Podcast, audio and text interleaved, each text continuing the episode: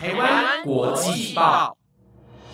，The Taiwan Times 制作播出，值得您关注的国际新闻节目。欢迎收听台湾国际报，我是云婷，带您关心今天六月十号的国际新闻重点。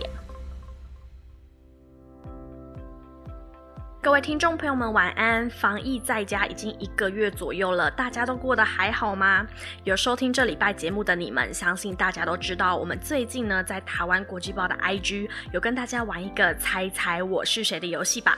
老实说，这个游戏啊，我觉得我们主持人们真的是被行销组的同事们给坑啦。他们在家好好的，没事干嘛要泄露我们的真面目啊？不过还好不是放我个人的美照，哎，不是啦，是还好放的是。动画版的我们，不过我还是会提供一些资讯给大家，让大家更好猜。那有想要得到这些提示的听众朋友们，要记得收听节目到最后喽。那么今天要为各位整理的新闻，大致上有全球依旧关注的大议题：新冠肺炎的病毒源头找到了吗？以及拜登首次海外出访的行程究竟去了哪里？又发表了什么样的言论呢？还有就是今天的上帝金戒指，你看到了吗？在今天十分钟的节目当中，我们都会将这一系列的国际疫情、政治、科技等新闻一一整理给各位知道喽。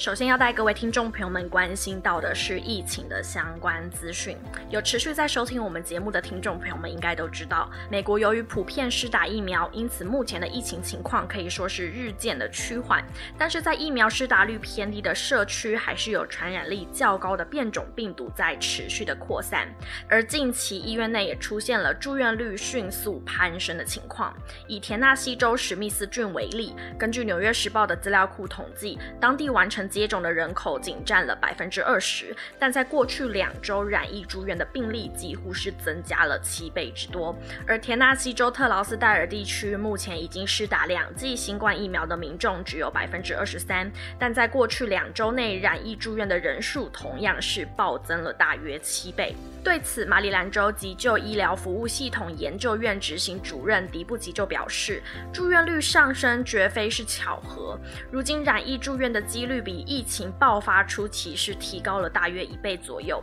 像是在马里兰州，五十岁到五十九岁之间的民众在冬季期间染疫的住院率大约是八 percent，但从今年的四月底到六月初，染疫住院率已经增加到了十九 percent。而变种病毒株的传播就是。主要的原因，因此就有医生建议了，要降低变种病毒传播的方法之一，就是已经接种疫苗的民众和未施打疫苗的民众在接触的时候，已经施打者必须要佩戴口罩。而加中部分地区也在下周将要重启这一项规定，要求某些职场如果有已经完成疫苗接种的员工待在同一间办公室上班时，都可以不戴口罩。但是其中只要有一个人没有接种疫苗，办公室里的所有同仁都必须佩戴口罩。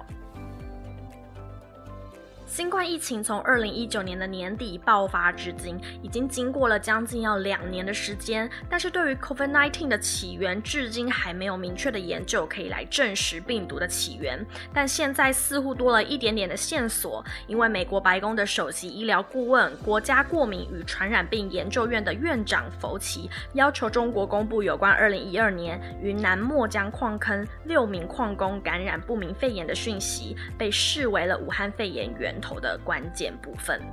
根据路透社的报道，距离武汉大约是一千五百公里的云南墨江，在二零一二年的四月份，有六名的矿工在清理矿场内的蝙蝠粪便之后，回家就出现了高烧、干咳、呼吸困难等症状，其中三个人更是因此丧命。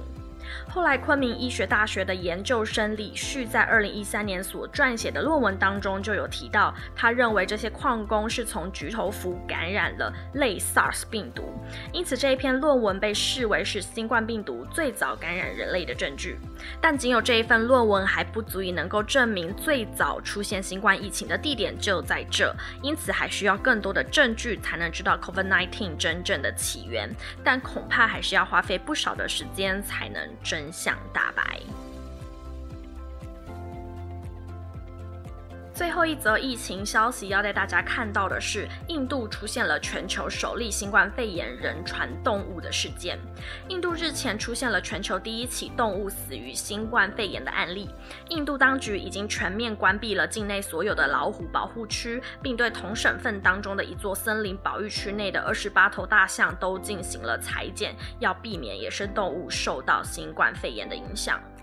根据 CNN 的报道，印度环境部底下的国家老虎保护局发布了最新的命令，指出近日雌性亚洲狮子染疫丧命，显示出疫情很有可能是从人类传到了野生动物身上。因此，为了防止老虎和其他的野生动物受到波及，印度境内所有的老虎保护区目前是全面暂停游客进入的。希望这一段时间可以厘清疫情有无扩散的问题，而后续开放的时机点将会是。情况再做调整。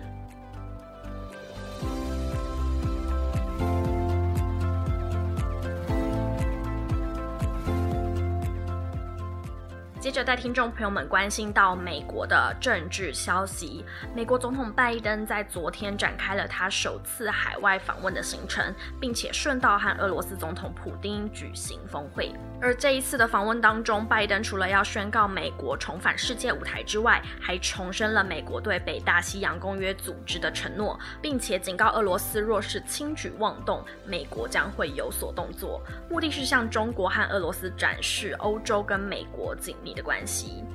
根据路透社的报道，拜登首站前往了英国空军基地，对美军还有军人的家属发表了谈话，并且表示他会和普京会面时传递明确的消息，表示美国不会寻求和俄罗斯的冲突，我们盼望的是稳定且可预测的关系。但要是俄罗斯政府做出有害的举动，美国也会以强烈的方式来回应。此外，拜登还表示了这一次出访除了是参加 G7 高峰会，还有与北大西洋公约组织的管理阶层进行会面之外，还会再和普京面对面，并且同时要证明美国回来了，要让全世界的民主政体站在一起，共同解决未来最棘手的挑战。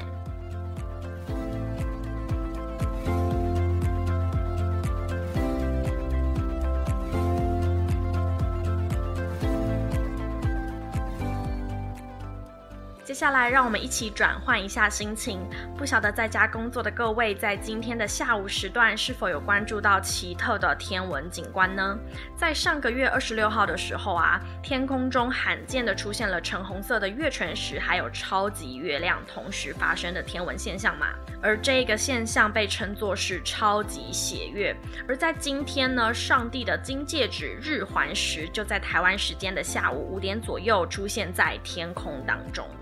根据福斯新闻报道，日环食呢是月亮行经至太阳跟地球中间，所以地球上的我们就会看见太阳被月亮遮住的这个景象哦。而美国太空总署 NASA 也表示，今天日环食的现象呢是在台湾时间的下午五点到六点二十九分会出现。那下一次想要再看到的话呢，就要等到十二月四号喽。如果你已经错过了这个天文景观也没有关系，美国太空总署 NASA 呢也会有影片放置在他们官方的 YouTube 频道上，欢迎大家去网站上观天象哦。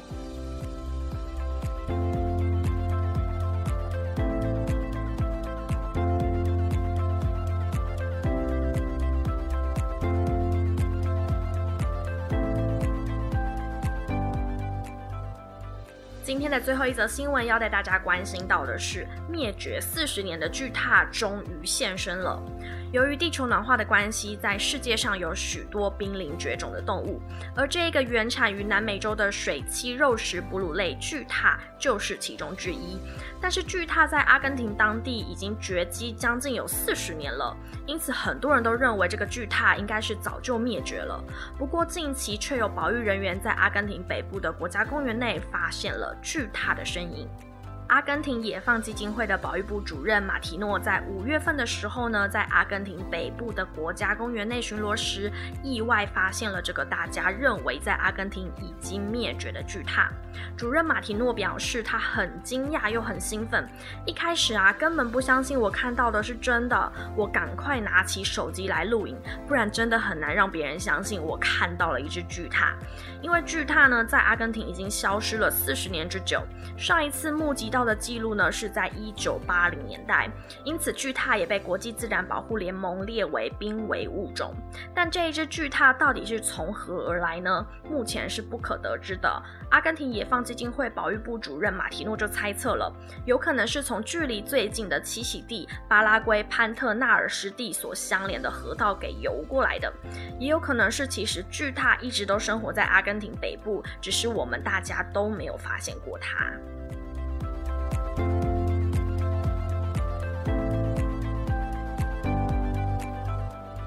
以上新闻有了 Taiwan Times 直播，感谢您的收听。那么接下来就是我要来为猜猜我是谁这个活动提供三个超有力的特征啦。第一个就是我的眼睛是双眼皮的，所以大小应该还算大。那第二个呢是我有刘海，这应该超好猜的吧？第三个呢就是我是短头发的哦。